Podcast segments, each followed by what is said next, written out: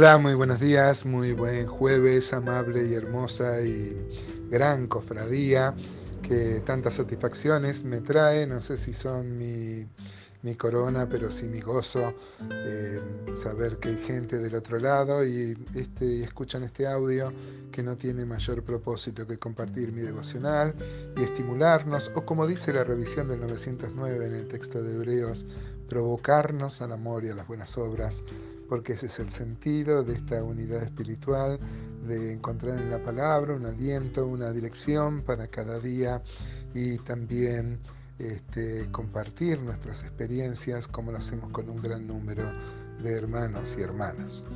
Hoy nos toca ver el Salmo 110, un salmo apasionante. Bueno, como todos los salmos, es difícil encontrar uno más apasionante que otro, pero este tiene como centro la persona de Jesucristo, es un salmo breve y, y remarca una vez más la centralidad que tiene Cristo en la revelación bíblica.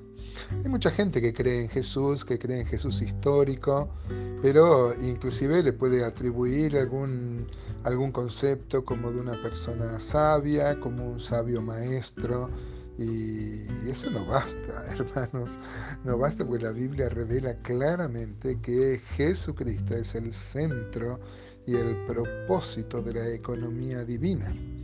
Y a mí particularmente no me gusta cuando me cuentan una película y me la spoilean, como se dice hoy, te cuentan el final, ¿no es cierto? Este, a veces te recomiendan una película, una serie, los hermanos, los amigos, y, pero te cuentan el final y te arruinaron la expectativa que uno tiene. Bueno, en realidad la Biblia nos cuenta el final de la historia, eso, y lejos de ser algo malo, como pasa con las películas, que son intrascendentes comparado con, con la economía divina, eh, sabemos que el final es un final de gloria, de un Señor reinando por mil años.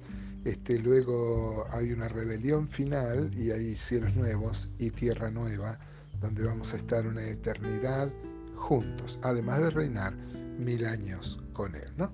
Así que debemos afirmar siempre, hermanos, no basta decir que Jesús fue un gran maestro, no, no basta con decir que fue un hombre sabio, no basta con decir que era un profeta, un sacerdote, lo mismo dice el Islam de Jesús.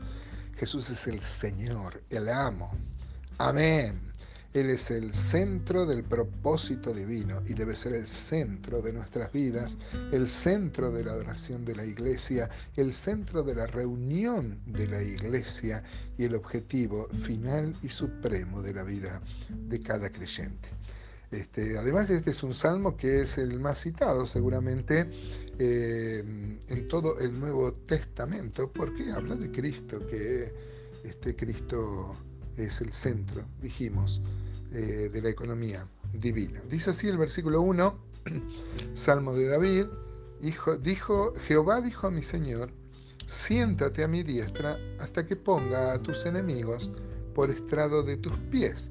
Ya desde el vamos, este versículo es citado por el mismo Señor Jesús en Mateo 22, 41 al 45. Jesús va a recitar estas palabras de este versículo haciéndose eh, el objetivo de este versículo, el cumplimiento de este versículo y dándonos así también este, la certeza de la revelación bíblica, ¿no? del, rompecabezas bíblico.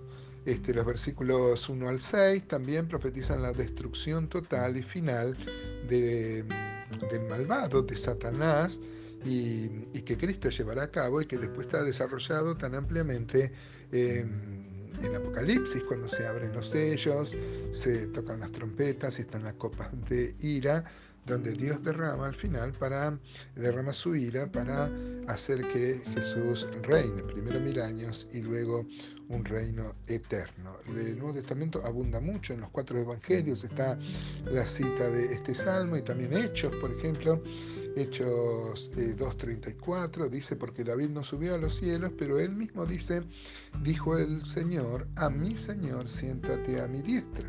No solo Este, el libro de Hechos, 1 Corintios 15, 25, dice eh, en la crónica que da el apóstol Pablo de las resurrecciones, porque preciso es que él reine hasta que haya puesto a todos sus enemigos debajo de sus pies. Efesios 1.20 también dice que Cristo está sentado a la diestra en los lugares celestiales, eso es lo que dice Efesios 1.20, y es lo que también eh, seguramente el apóstol Pablo está pensando en este salmo. Y la carta a los Hebreos también, en el capítulo 1, por ejemplo, el versículo 13, cita esto diciendo, ¿a cuál de los ángeles dijo Dios jamás, siéntate a mi diestra hasta que ponga a tus enemigos por estrado de tus pies?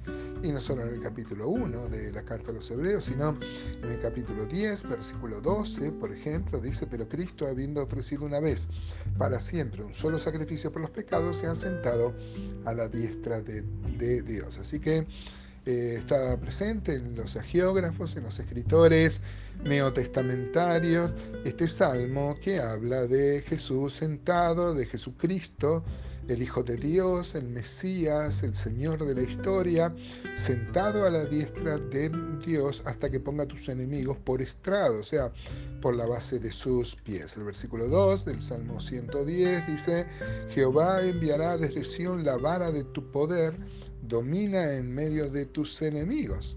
Y esto también tiene un montón de concordancias, eh, contextos, por ejemplo Isaías 2.3, ¿no? que habla de ese reinado milenial futuro eh, todavía, este cumplimiento en parte y en misterio, porque nosotros tenemos el reino de Cristo, la iglesia es el reino de Cristo y Jesús es nuestro rey. Pero esto no anula que un día va a ser un rey efectivamente y literalmente en un reino de mil años, como dice la escritura. ¿no? Por ejemplo, Isaías 2 eh, habla, habla de esto. El versículo 3 dice, tu pueblo se te ofrecerá voluntariamente en el día de tu poder, en la hermosura de la santidad, desde el seno de la aurora tienes tú el rocío de tu juventud, Juró Jehová y no se arrepentirá, tú eres sacerdote para siempre, según el orden de Melquisedec. Miren, esto es muy importante porque habla que Jesús no es un sacerdote como era el sacerdocio arónico.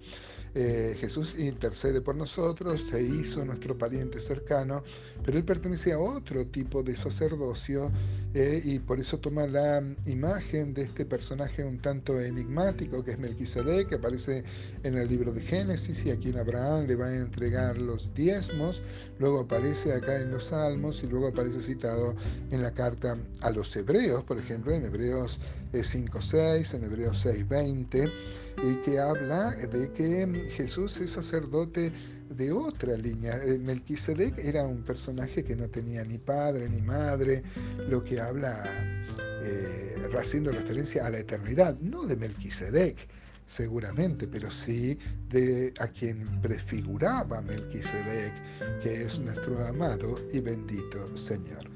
Jesús es más que un sacerdote, Jesús es más que un pastor, Jesús es más que un sabio, Jesús es el Señor de la historia.